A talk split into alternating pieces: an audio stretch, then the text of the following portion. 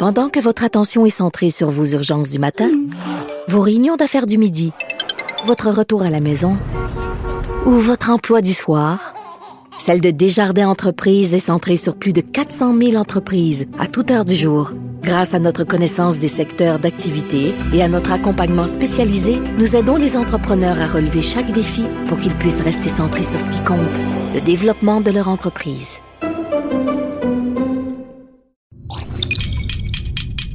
Cube Radio. Il connaît tous les dessous de la politique. L'économie, la santé, le transport. Antoine Robitaille. Là-haut sur la colline. Cube Radio. Bon vendredi à tous. Aujourd'hui, à la haut sur la colline, on valorise les accents anglais. Et oui, d'abord, il y a notre chroniqueur du vendredi, Thomas Mulcair, avec qui on discute de la déclaration des AK-47 de François Legault et aussi de la rencontre entre Ottawa et les chefs héréditaires Wet'suwet'en dans l'Ouest. Ensuite, il y aura Lisa Birch, professeure d'analyse des politiques publiques à l'Université Laval, qui vient nous parler des promesses du gouvernement Trudeau 2.0. Hein, elle suit ces promesses-là dans un polymètre. On va tout vous expliquer cela. Mais d'abord, mais d'abord, il y a un vadrouilleur avec nous en studio. Donnez-moi des roses, mademoiselle, car j'ai rendez-vous. C'est très important. Choisissez les mois. Bonjour Patrick Belrose. Bonjour Antoine. Correspondant parlementaire à l'Assemblée nationale pour le Journal de Québec et le Journal de Montréal. L'immigration, ça va vraiment être au cœur de la course euh, à la direction du Parti québécois. hein? Exactement. On voit déjà les premières prises de position euh, des différents candidats. Et clairement, immigration et langue euh, vont être deux enjeux importants. Et je te dirais même que c'est deux côtés d'une même médaille. Euh, donc, si on Tu avais un texte ce matin sur un des candidats là, qui a pris position, lui aussi, sur les seuils d'immigration. Exactement. Euh, donc, c'est Paul Saint-Pierre Plamondon qui euh, nous dévoilait ces seuils d'immigration qui sont entre 35 et 40 000. Donc, lui voudrait réduire encore plus que la CAQ l'a fait l'an dernier. On se souvient que la CAQ a fait passer d'environ 50 000, là, 52 000 de mémoire, à 40 000 pour l'année 2019, le nombre d'immigrants qui sont accueillis au Québec. Et là, la CAQ a annoncé qu'on va remonter graduellement pour revenir à 50 000 d'ici 2022. Monsieur Saint-Pierre Plamondon dit, écoutez, faut- dire PSPP? PSPP, c'est plus facile en bouche, euh, en effet. Dit non, au contraire, faut redescendre à entre 35 et 40 000, comme c'était le cas avant Jean Charest, pour éviter le déclin du français au Québec. Donc, il dit euh, il faut absolument que tous les, que tous les candidats à l'immigration euh, soient déjà francophones, parlent déjà le français quand on les choisit, et réduire le nombre pour s'assurer de franciser les autres, parce qu'évidemment, le Québec contrôle environ 20 000 immigrants parmi les, les 40 000. Le restant, ça vient du fédéral. Donc, il dit pour est des autres, qui sont les réfugiés, la, la réunification familiale, euh, il faut investir pour les franciser. Le critère de la langue, euh, Patrick, là, je fais appel à, à ta mémoire récente, euh, ça n'a pas été éliminé par la CAQ, ça? Oui, en fait, la, la CAQ, ce qu'ils font, puis c'est particulier, puis ça, euh, PSPP le, le relevait quand même. Monsieur Legault disait en campagne, ben j'ai peur que nos enfants parlent pas français, euh, faut, faut mettre un test de français. Mais en même, Mais en temps, même temps, au final, on a axé sur les besoins du marché. On se souvient que toute la réforme Arima, l'idée c'était on choisit les personnes en fonction des besoins du marché. Ça prend un soudeur en Beauce, c'est un peu l'exemple qu'on a toujours repris. Donc, on va aller chercher un soudeur en Beauce plutôt que quelqu'un qui a un diplôme, un doctorat par exemple, et qui parle déjà français. On dit on va le franciser plutôt ici par après. Euh, ce que PSPP veut Sur faire. l'immigration, là, il y a toujours une espèce d'exemple type. Oui, c'est toujours te un chilien, en français? Un soudeur, En Europe, il y avait le, polonais. plombier polonais. le plombier polonais. Là, c'est le soudeur en Beauce. Et il y a une blague que j'aime bien d'un humoriste britannique qui dit Ah, tous ces Hongrois, ils volent les jobs de nos plombiers polonais. Donc, ce que PSPP dit, ben, écoutez, c'est que plutôt que de choisir les gens en fonction des besoins du marché, il faut les choisir en fonction du fait qu'ils maîtrisent le français. Ce que euh, Paul Saint-Pierre-Plamondon dit, PSPP, merci, dit, c'est que, en fait, l'immigration a très peu d'impact sur la pénurie de main-d'œuvre. Ça réussit pas à inverser les courbes démographiques. Et puis, ben, c'est c'est des gens aussi qui, qui viennent puis qui s'intègrent dans le système, qui créent d'autres besoins. Donc, c'est un peu, en fait, la même réflexion que me faisait Frédéric Bastien, un autre candidat dans la course euh, à la chefferie du Parti Tout québécois. ça vient de la thèse En du livre Le dernier. remède imaginaire je- de, je Benoît pas. Dubreuil et de Guillaume Lavoie. Ouais. Non, tu vois, je, je connaissais Ouais, pas ouais. euh, la référence. Donc, euh, et Kathleen Veil, quand elle était ministre de l'Immigration libérale, là, elle avait descendu en flammes ce livre-là. oui. Mais M. Bastien, ce qu'il dit, euh, puis c'est ce qu'il nous disait déjà en septembre, avant même de se lancer dans la course, il disait, lui, on veut, il voulait limiter à entre 25 et 30 000, parce qu'il disait, au contraire, les gens qui viennent ici, ben, justement, créent des besoins sur l'économie, donc viennent pas encore une fois régler le problème de pénurie de main-d'œuvre. Donc, je crois qu'on va avoir un débat sur euh, ces seuils-là d'immigration. On regarde du côté de Sylvain Gaudreau, qui, lui, a pas encore officiellement annoncé euh, sa position, mais ce qu'on a pu apprendre, c'est qu'il veut dépolitiser la fixation des seuils, un peu comme le proposait Jean-François Lisée, là, qui voulait confier ça à la vérificatrice générale à l'époque. Qui est meneur Guy Nantel. Euh, ben, Ah lui, oui? on connaît toujours pas c'est les principaux éléments de la plateforme. hein. Il s'est lancé, il a annoncé qu'il est candidat. Pour l'instant, que ce soit en défense de la langue française, en immigration, même sur la laïcité, on connaît pas vraiment ses positions. Puis Stéphane Anfield, qui est un Oui. quasi-candidat, en tout cas, qui a failli être candidat. Qui est devenu lieutenant pour euh, M. Gaudreau. C'est ça. Lui, c'est un avocat en matière d'immigration. Exact. Et Quand je l'avais eu ici à l'émission, il m'avait vraiment dit que lui voulait dépolitiser les seuils. Puis quand j'y avais dit, mais M. Bastien, dans son livre, il dit si les seuils devaient être baissés à 5000 immigrants, ben que ce soit ça. Puis Anfield avait dit oui. Euh, Moi, je pensais qu'il allait réagir fortement. Mais finalement, le discours semble avoir changé avec Gaudreau. En tout cas, on semble dire qu'on on revient à des chiffres euh, autour là, de 50 000. Je suis très curieux de voir. Moi, je pense que ça va faire débat. Je pense que M. Ah, Gaudreau, vraiment? Bastien et, euh, et PSPP ont quand même des positions assez différentes. Donc, ça risque de faire débat. D'ailleurs, il y a déjà un petit peu d'animosité entre Ah, les ça, c'est candidats. intéressant. C'est du nouveau, ça. ça- oui, c'est tout nouveau, puis ça m'étonne quand même un petit peu parce que c'est une petite équipe, il va falloir travailler ensemble euh, par après. Euh, on a vu, après le sondage qu'on a publié récemment, là, qui donnait Guy Nantel largement meneur, Sylvain Gaudreau sortir et dire, ben, écoutez, euh, hein, euh, ça prend plus qu'un stand-up pour euh, faire de la politique. Euh, C'est pas euh, faire de la politique, c'est pas la même chose qu'un one-man show. faut travailler en équipe, pour avoir aussi une certaine expérience de l'administra- de l'administration publique. Mais la citation la plus savoureuse, comme M. Gaudreau les connaît, c'est lui qui nous avait donné le fameux quick aux fraises dans, oui. les, dans les pipelines Il essaie de se donner des couleurs. il avait dit de M. Bastien, il avait dit, ben, écoutez, il prend ses chiffres dans une boîte de céréales. Un matin, il mange des Cheerios, c'est 25 000. Le lendemain, il prend des Captain Crunch, c'est 30 000. Après ça, il prend des Fruit Loops, c'est 10 000. Ça n'a pas de bon sens.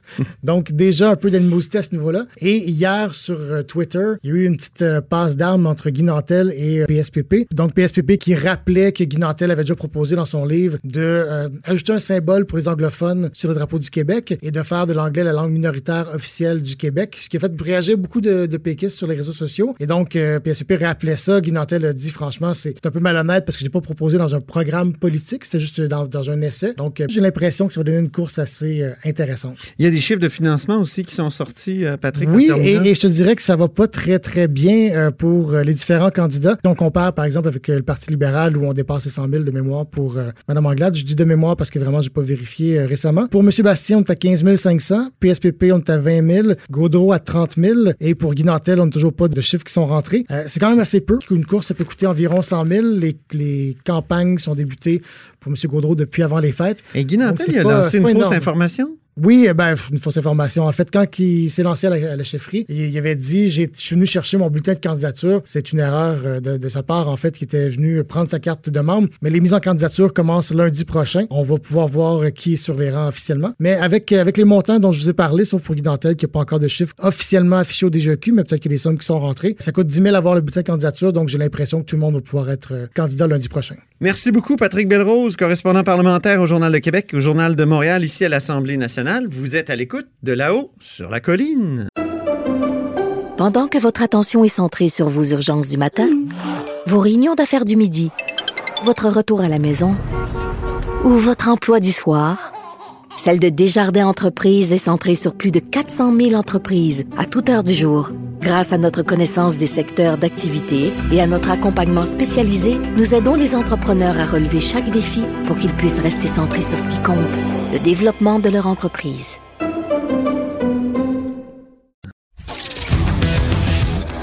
Là-haut sur la colline. Une entrée privilégiée dans le Parlement.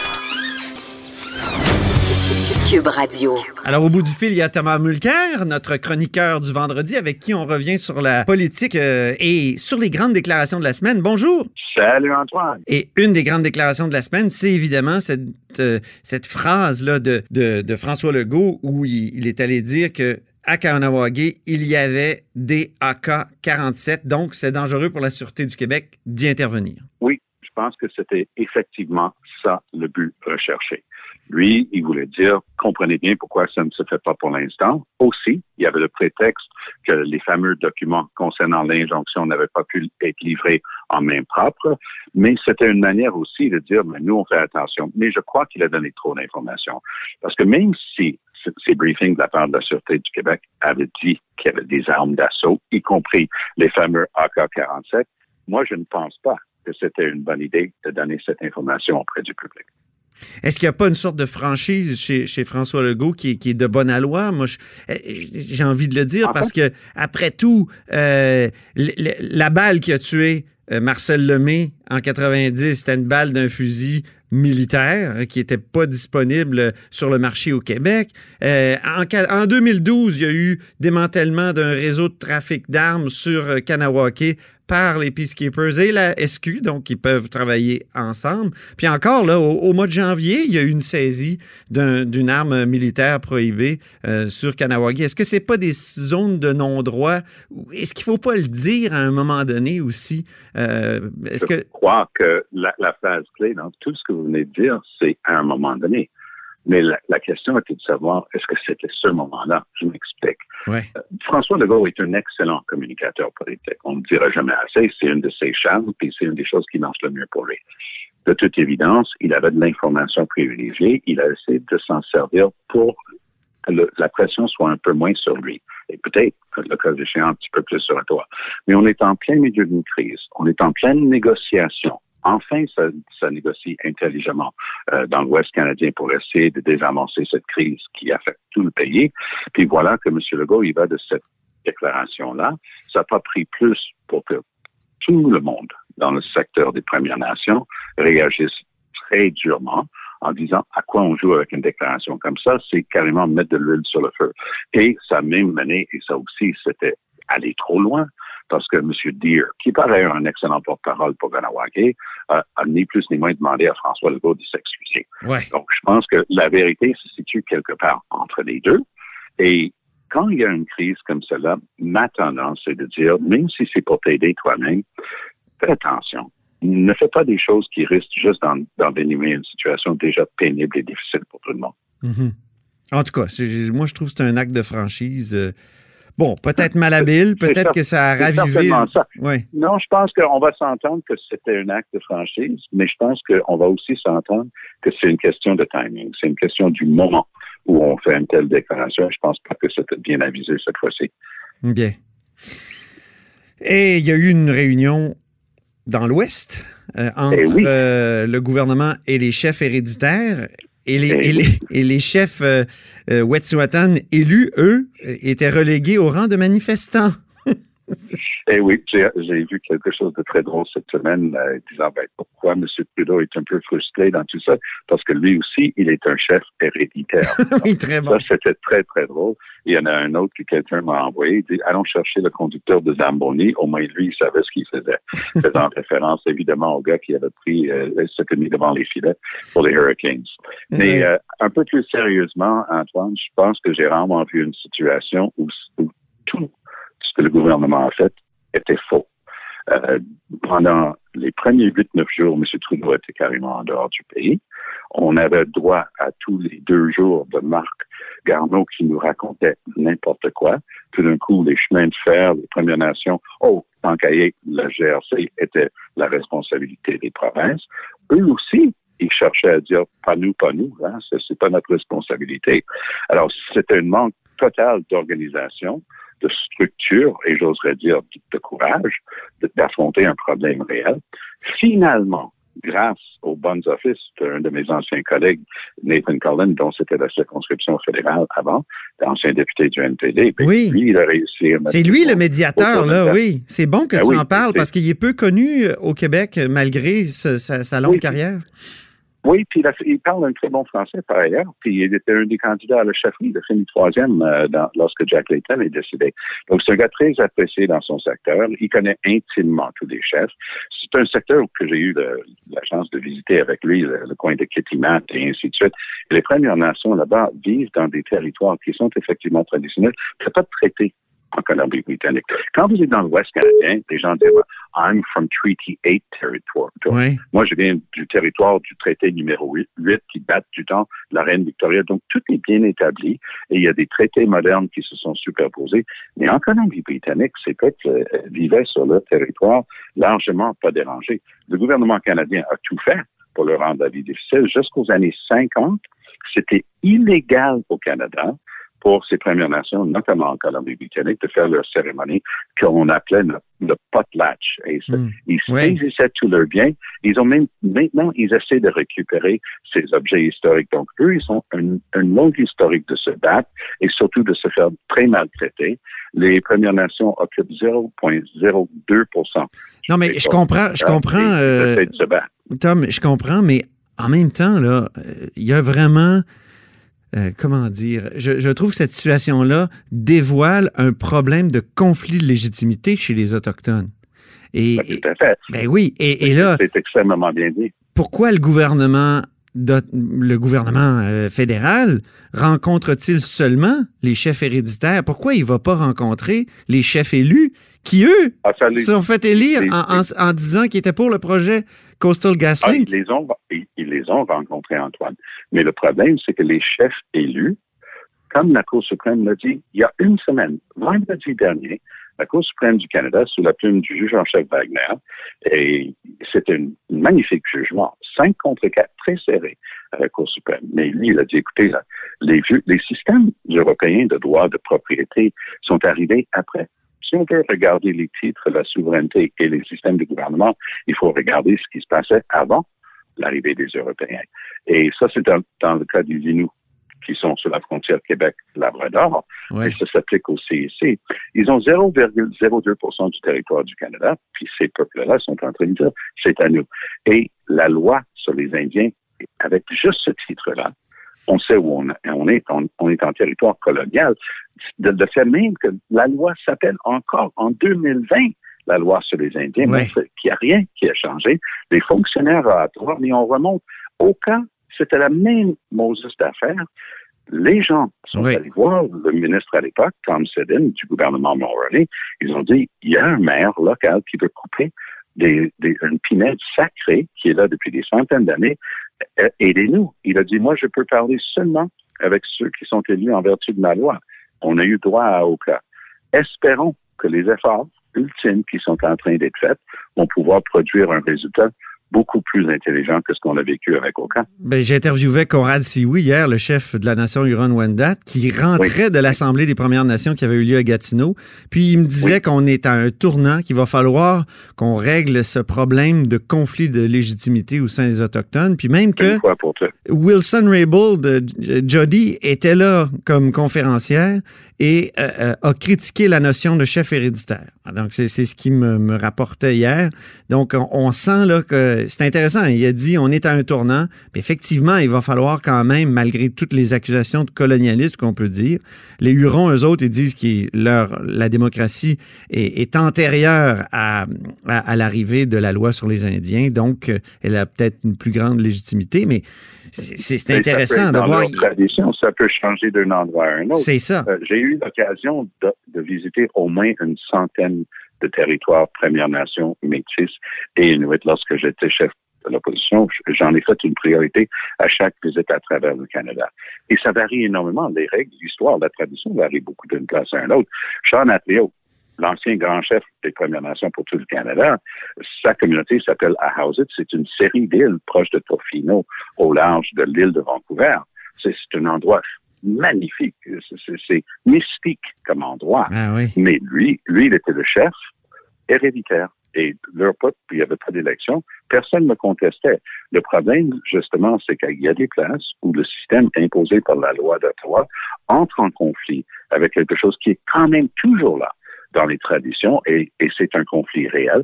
Et Conrad Sioui a entièrement raison. M. Trudeau a tellement promis de choses pour les Premières Nations, il n'était même pas capable de livrer la première chose sur sa liste, qui était d'avoir de l'eau potable sur chaque réserve au Canada. Est-ce que ça se peut que dans le pays avec 22% de l'eau potable de la planète Terre, l'eau douce, les lacs, les rivières, on n'est même pas capable de donner de l'eau propre à nos Premières Nations? Ça, c'est la réalité. Il a promis une approche nation à nation et, on voit le résultat rien du tout, et on est encore en train d'essayer de ramer. Alors, oui, c'est grandement temps de régler le problème.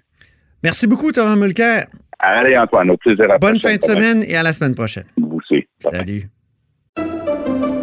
Pendant que votre attention est centrée sur vos urgences du matin, vos réunions d'affaires du midi, votre retour à la maison ou votre emploi du soir, celle de Desjardins Entreprises est centrée sur plus de 400 000 entreprises à toute heure du jour. Grâce à notre connaissance des secteurs d'activité et à notre accompagnement spécialisé, nous aidons les entrepreneurs à relever chaque défi pour qu'ils puissent rester centrés sur ce qui compte, le développement de leur entreprise.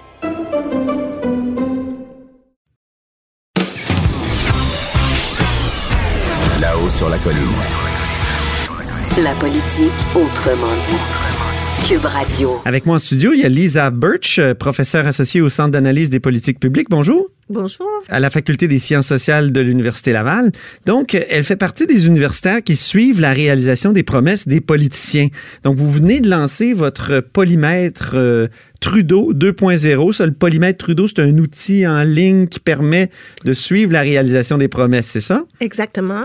Alors, les, citoyens, les journalistes, euh, les chercheurs peuvent aller en ligne au polymètre.org et euh, ils vont trouver toutes les promesses, euh, les promesses réalisées, réalisées partiellement, les promesses pour lesquelles on n'a on a aucune donnée pour le moment, ainsi que les promesses rompues. Et si vous cliquez sur une promesse, vous allez pouvoir voir les documents qui justifient Mais oui, le ah non, c'est super bien fait, c'est détaillé.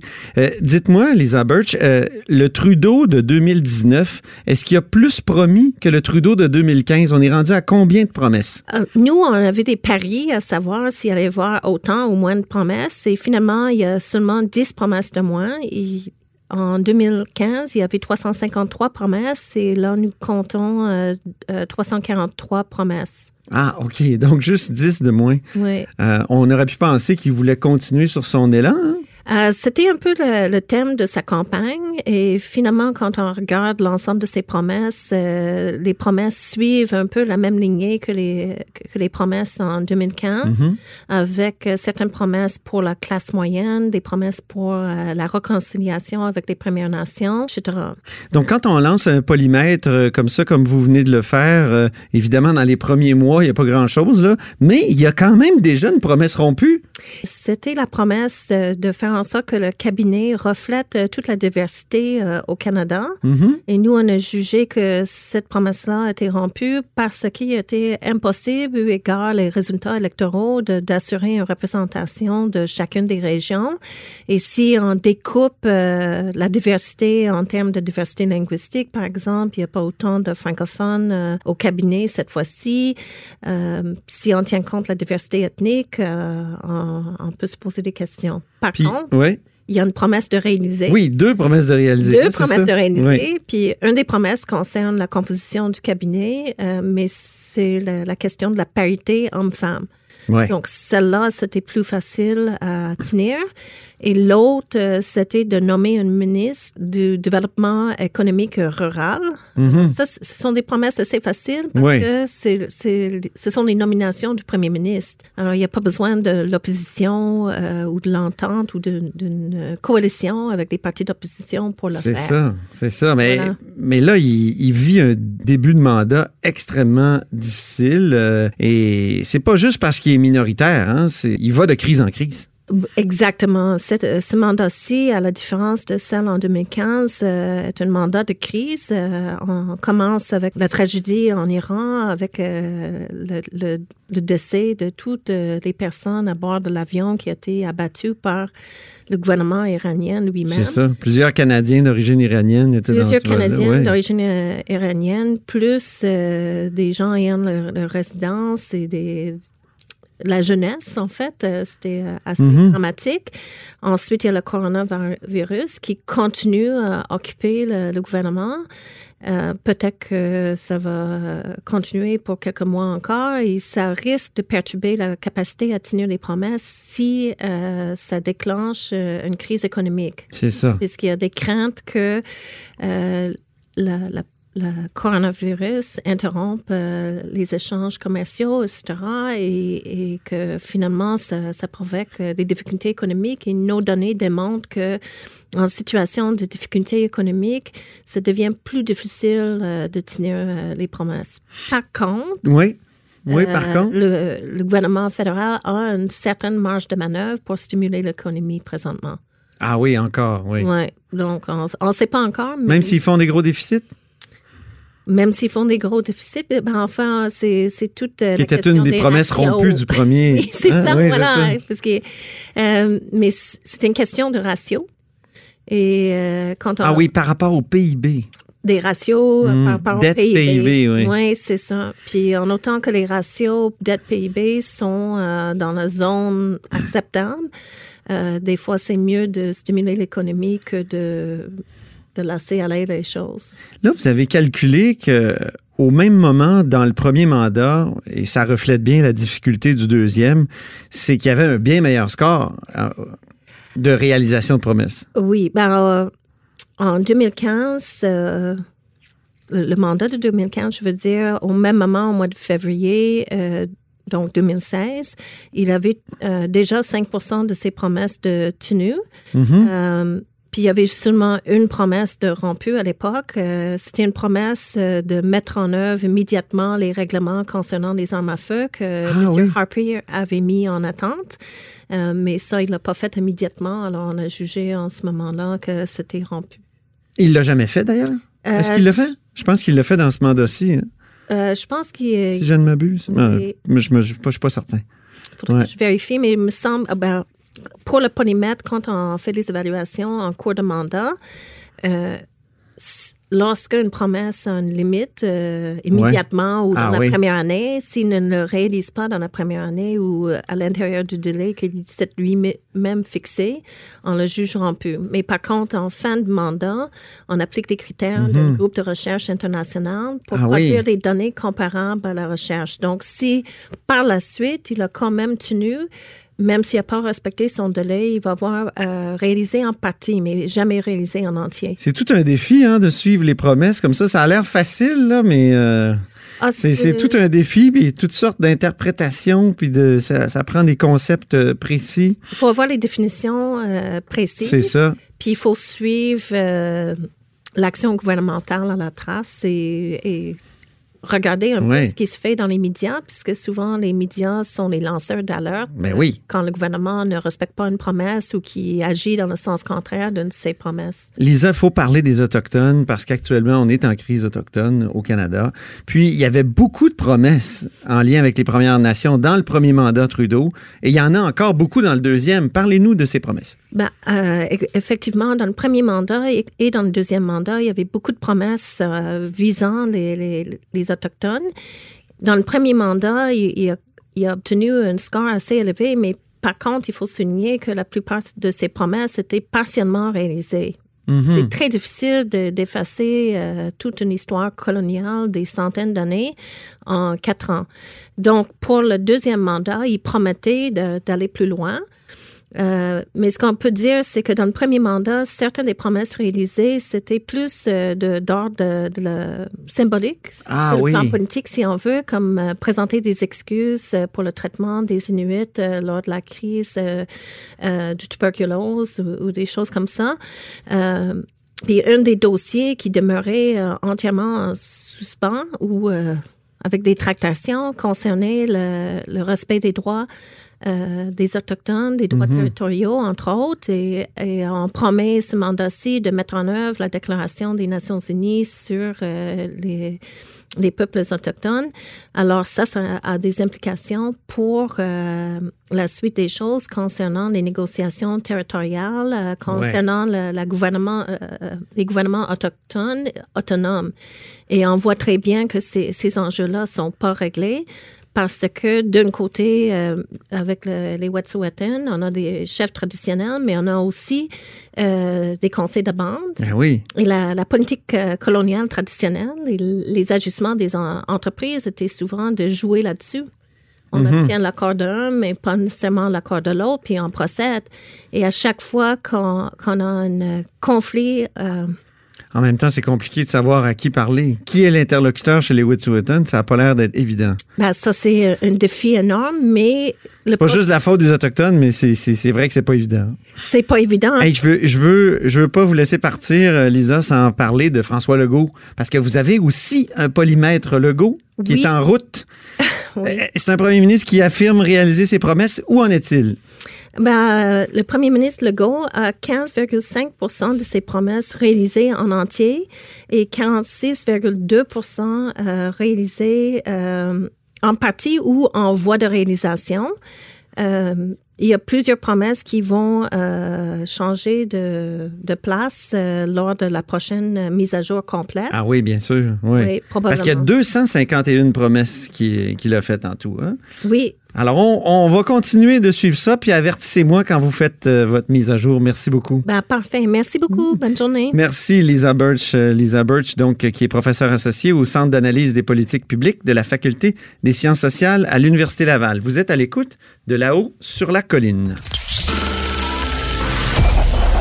Cette émission est maintenant disponible en podcast. Rendez-vous dans la section balado de l'application ou du site cube.radio pour une écoute sur mesure en tout temps. Cube Radio, autrement dit. Et maintenant, autrement écouté.